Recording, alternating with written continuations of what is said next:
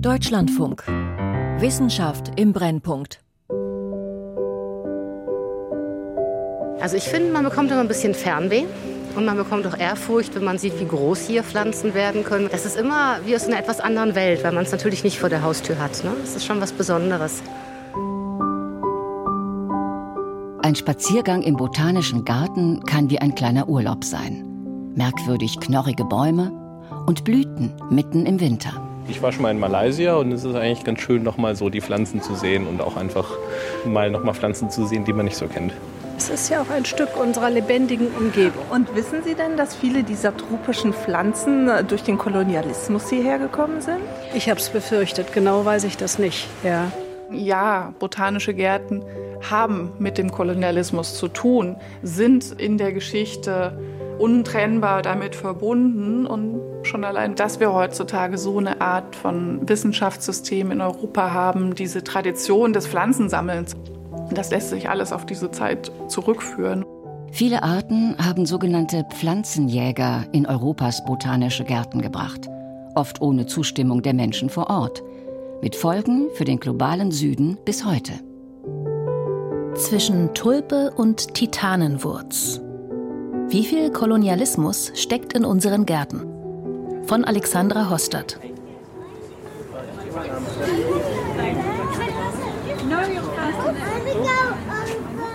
Wer verstehen will, wie eng Kolonialismus und botanische Gärten zusammenhängen, der muss nach London fahren. In die königlichen botanischen Gärten im Stadtteil Kew. Weltkulturerbe. Etwa zwei Millionen Besucher pro Jahr. Einer der bedeutendsten botanischen Gärten der Welt. Und eine Institution, die für die Ausbreitung des British Empire eine entscheidende Rolle gespielt hat. Dort beginnt die Spurensuche. Das Palmenhaus ist das älteste noch existierende viktorianische Gewächshaus der Welt. Ein hoher Bau aus Glas und weißen, elegant geschwungenen Eisenträgern, an denen an manchen Stellen der Rost durchscheint. Eine Kathedrale der Vergangenheit. In der feuchtwarmen Luft wachsen prächtige tropische Pflanzen. Madagaskar immergrün mit seinen rosa Blüten. Urtümlicher Brotpalmfarn mit seinem knorrigen Stamm die Tamarinde mit ihren gefiederten Blättern. Vanillepflanzen ranken sich an Baumstämmen in die Höhe und die Wedel der Königspalmen reichen bis unter das hohe Glasdach. Im Boden steckt neben jeder Pflanze ein Schild mit Informationen. Und tatsächlich, neben dem Zuckerrohr findet sich eine kurze Erklärung. Sein Anbau hat eine lange Geschichte voller bitterer Auseinandersetzungen, in der der Sklavenhandel eine große Rolle spielt. Wirklich prominent ist das Thema hier im Gewächshaus aber nicht. Mehr erfährt man erst in einem Nebengebäude. Weit weg von den Besucherströmen, mit streng kontrolliertem Einlass und exakt geregelter Temperatur und Feuchtigkeit. Bei Mark Nesbitt in der Economic Botany Collection. Well, we're in this tennis court-sized room full of grey metal compactor units. And in here are around about 100,000 plant specimens. Ein Saal, vollgestellt mit Metallschränken. Darin etwa 100.000 Pflanzenpräparate. Die ältesten stammen aus der Pharaonenzeit. Mark Nesbitt ist der Kurator der Sammlung. Er geht zu einem Regal und öffnet eine der vielen Schubladen. Darin ein großer Klumpen von rohem Kautschuk, so wie das Material seit dem 18. Jahrhundert aus dem Amazonasgebiet nach England kam. Denn nur dort wuchsen ursprünglich die Bäume, aus deren Saft man den besten Naturgummi machen konnte.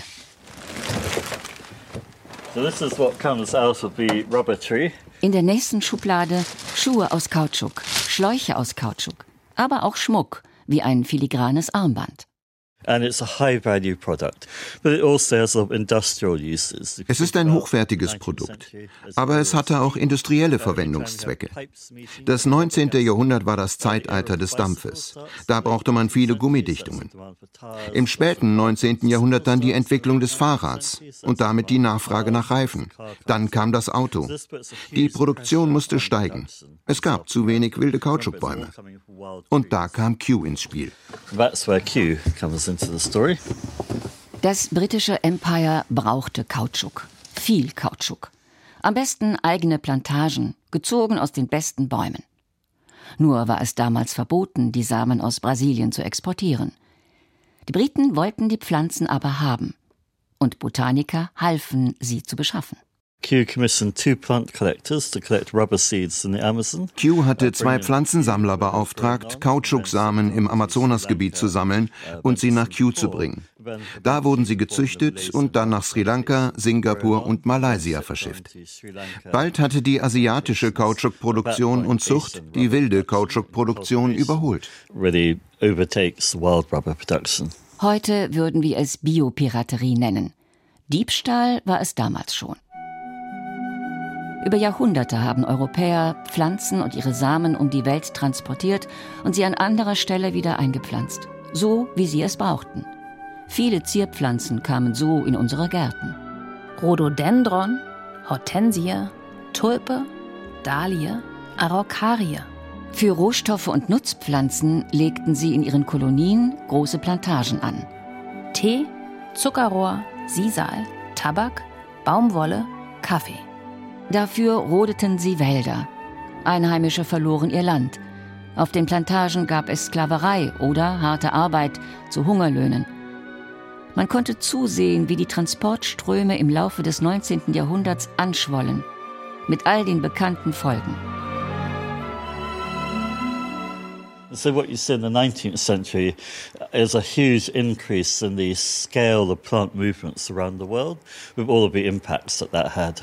Auch das Malariamittel Chinin beschafften sich die Europäer zu dieser Zeit. Um 1850 stahlen Botaniker Samen und junge Pflanzen des Fieberrentenbaums in Peru. Sie brachten sie erst in botanische Gärten, auch in die Kew Gardens. Von da weiter in die damalige niederländische Kolonie auf der Insel Java und in das britische Kolonialgebiet in Indien. Aus der Rinde dieser Bäume gewinnt man bis heute Chinin, wenn auch für einen anderen Zweck. Some cheap tonic waters have uh, other flavorings in. Einige billige Tonic Water enthalten andere Aromastoffe. Aber alles von guter Qualität wird immer noch mit Chinin aromatisiert. So haben viele alte koloniale Plantagen einen neuen Zweck. Wir verwenden Chinin in der Medizin nicht mehr so häufig, weil es giftig ist. Aber in niedrigeren Dosen und als Tonic Water ist es sehr lecker.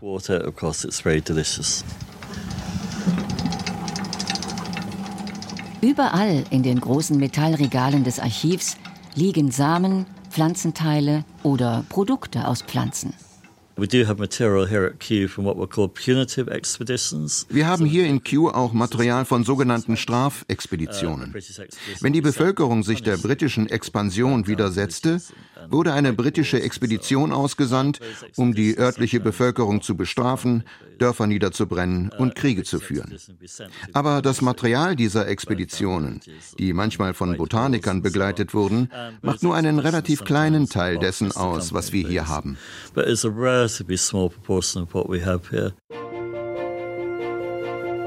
Auch in Berlin gab es 1891 eine botanische Zentralstelle für die deutschen Kolonien, wo Hunderte von Pflanzenarten vor dem Weitertransport vermehrt wurden.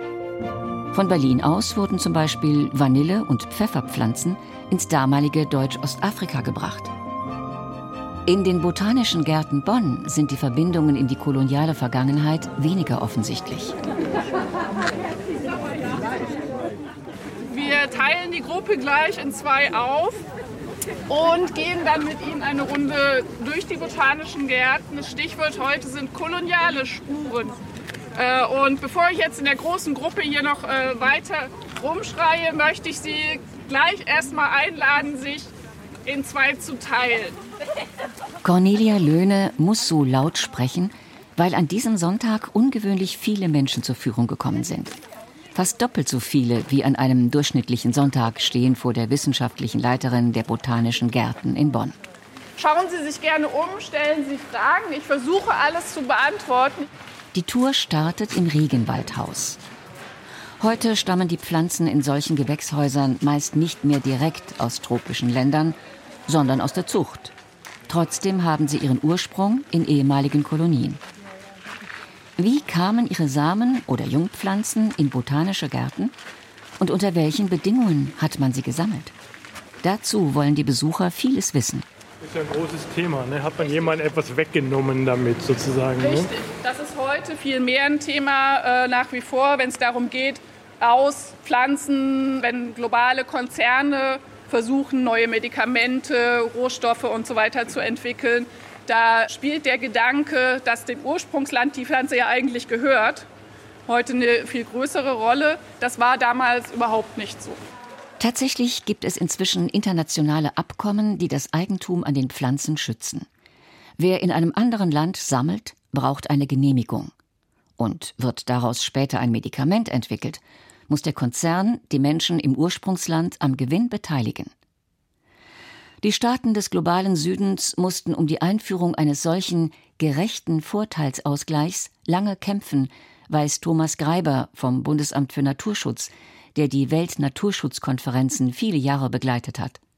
Und die Verhandlungen sind noch lange nicht am Ende. Ja, also international die Verhandlungen sind, ich würde sie mal als schwerfällig beurteilen.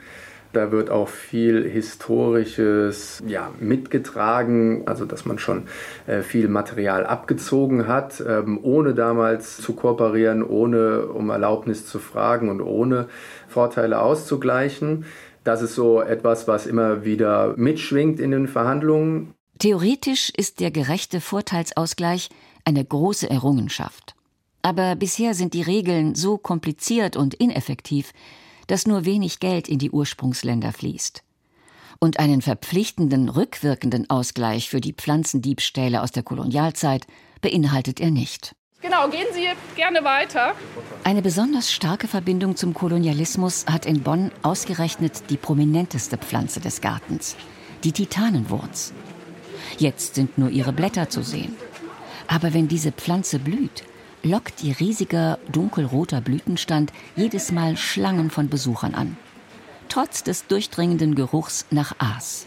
Der Blütenstand hatte so knapp drei Meter dieses Jahr, der hier war deutlich kleiner. Die beiden werden also erst übernächstes Jahr wieder das nächste Mal blühen. Und das ist immer die Attraktion, so stark, dass es auch in unserem Logo drin ist und so weiter. Und ich wusste auch schon immer, dass die erste Titanenwurz 1934 nach Bonn gekommen war. Und ich wusste auch, dass sie von einem Herrn Körnicke nach Bonn gebracht wurde. Und jetzt im Zusammenhang mit der Auseinandersetzung mit dem Kolonialismus-Thema haben wir eben noch ein bisschen mal weiter nachgelesen über diese erste Titanenwurz in Bonn und über den Herrn Körnicke. Wer war das eigentlich? Max Körnicke war Leiter des Botanischen Nutzpflanzengartens. Eigentlich beschäftigte er sich also mit Pflanzen für die Landwirtschaft. Aber er unternahm auch Forschungsreisen nach Südostasien, ins heutige Indonesien. Das hier, das sind die alten äh, Fotos noch aus dem Archiv. Da sieht man die erste Titanenwurzblüte hier in Bonn. Das ist gar nicht wahr, das hier ist die zweite von 1940. Und das hier war die erste von 1937. Bei ihrer Suche nach Spuren der Vergangenheit hat Cornelia Löhne alte Dokumente und Fotos von Max Körnicke gefunden. Darunter auch Dokumente, in denen Körnicke sich klar für einen neuen Kolonialismus ausspricht, in denen er sagt, Deutschland brauche dringend wieder Kolonien. Hier zum Beispiel finde ich auch, haben wir dann erst auch rückwirkend geschlossen, dass auf dem Foto hier er selber abgebildet ist. Das Foto war gar nicht beschriftet. Da sieht man ein, ein Blatt von einer Titanwurz im indonesischen Dschungel und davor steht ein Mann in weißer, typischer Tropenforschermontur mit so einem weißen Helm, steht stolz vor der Titanwurz und auf der anderen Seite kniet ein offensichtlich Einheimischer Mensch. Also schon allein die, die Körperhaltung der beiden Menschen sagt da sehr viel aus. Auch heute werden Flora und Fauna in anderen Ländern erforscht. Und immer noch sind vor allem tropische Länder das Ziel, weil dort die Artenvielfalt besonders hoch ist. Die Forschung läuft heute anders als zu Körniges Zeit, zumindest teilweise. Wenn Biologen in anderen Ländern Pflanzen sammeln wollen, tun sie das meist in Zusammenarbeit mit Fachleuten aus den Ursprungsländern. Auch weil es dann einfacher ist, eine Genehmigung des Landes für die Feldarbeit zu bekommen. Der Biologe Milon Goishucha von der Universität Lubumbashi in der Demokratischen Republik Kongo hat dabei gute Erfahrungen gemacht. Aber trotzdem sei die Zusammenarbeit nicht immer wirklich gleichberechtigt. Sometimes in African countries, even the experts Manchmal werden in afrikanischen Ländern selbst Experten nur als Sammler betrachtet. Jemand kommt in mein Land, wir führen gemeinsam die Feldforschung durch und dann nimmt er die Proben mit nach Europa oder Amerika. Er macht die Analyse, weil er die Infrastruktur hat. Und wenn er dann einen Artikel schreibt, werde ich da als Mitwirkender aufgeführt. The list of the contributors or you acknowledge me. Dass die Wissenschaftlerinnen und Wissenschaftler aus dem globalen Süden auf diese Weise Publikationen sammeln können, ist wichtig. Aber sie können nur schwer eigene Forschungsideen umsetzen und sich weiterentwickeln. Oft bringen die Kollegen aus dem Norden die Fördermittel, haben die Labore und bestimmen so auch das Programm. We need more than just wir brauchen mehr, als dass nur unser Name genannt wird und wir dann auf die nächste Veröffentlichung warten, für die ein paar Proben von den Feldern benötigt werden. Wir brauchen mehr als das. Wir müssen uns wirklich weiterentwickeln können und Kompetenzen im Süden aufbauen.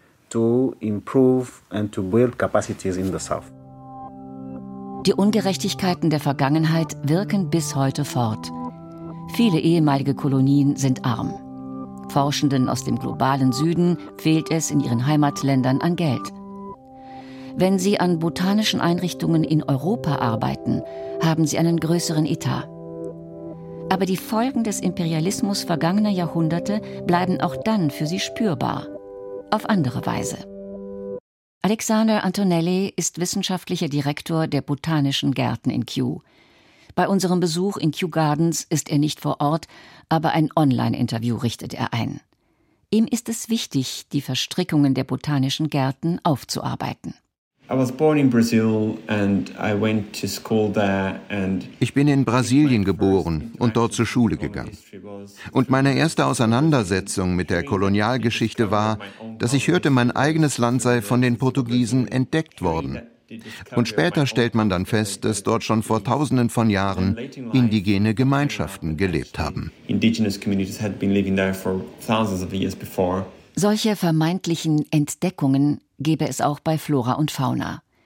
Wissenschaftler berichteten auch heute noch Jahr für Jahr von der Entdeckung neuer Arten, die der lokalen Bevölkerung längst bekannt waren, kritisiert Antonelli.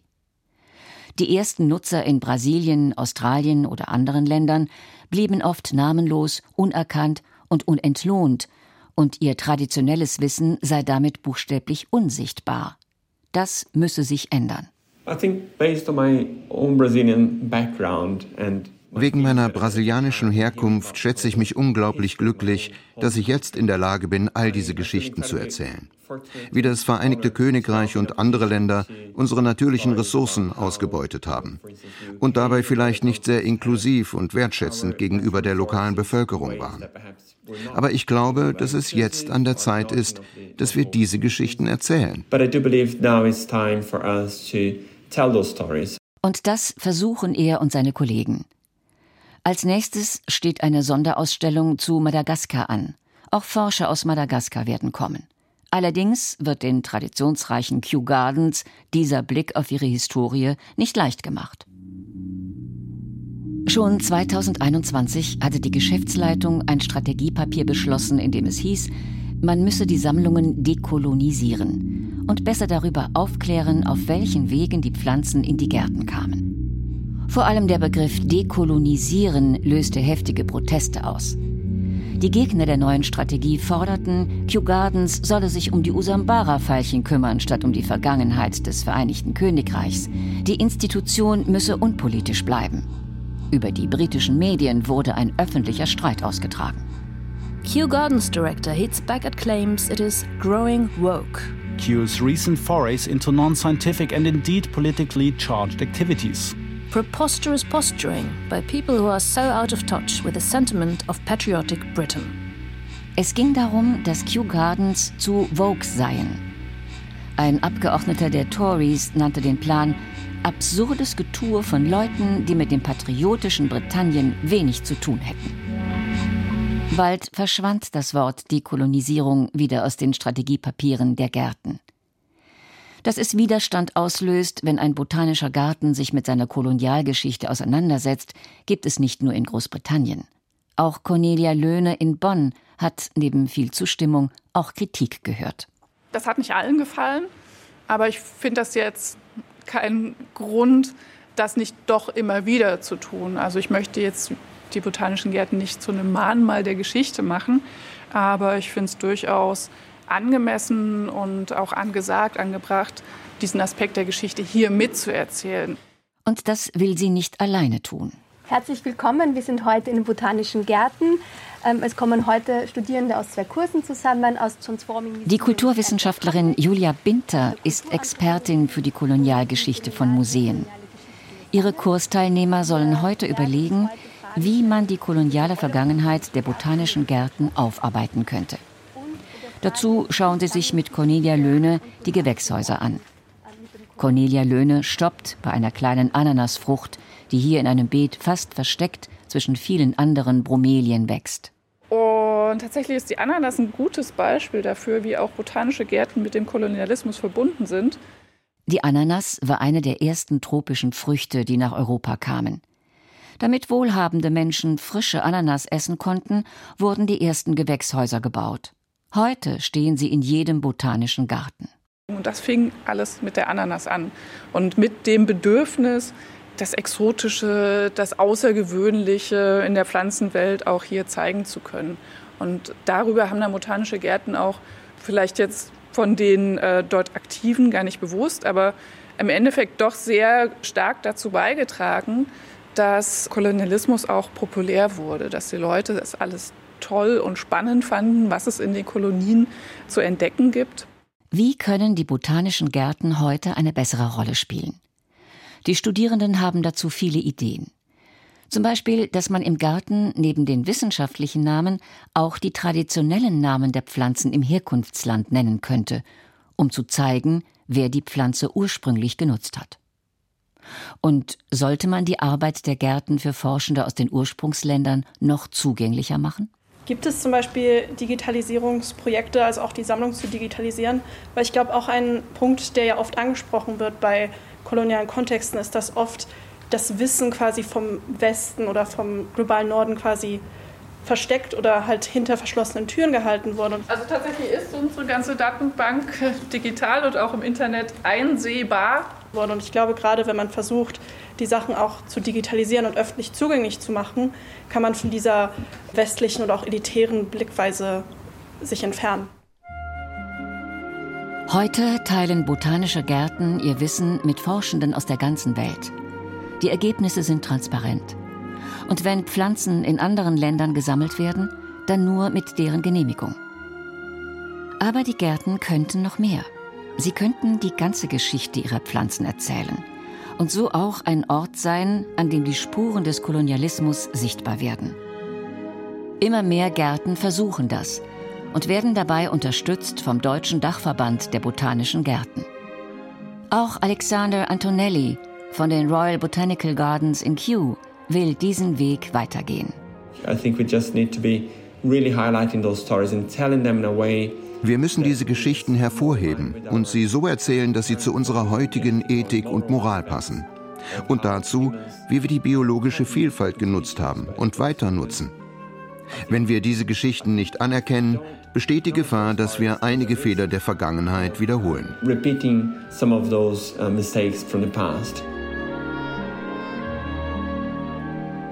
Zwischen Tulpe und Titanenwurz. Wie viel Kolonialismus steckt in unseren Gärten? Von Alexandra Hostert. Es sprachen Elisabeth Hartmann und Hussein Michael Çirpeci. Ton und Technik Levlen Rechtenwald und Sven Speich. Regie Anna Panknin. Redaktion Christiane Knoll. Produktion Deutschlandfunk 2024.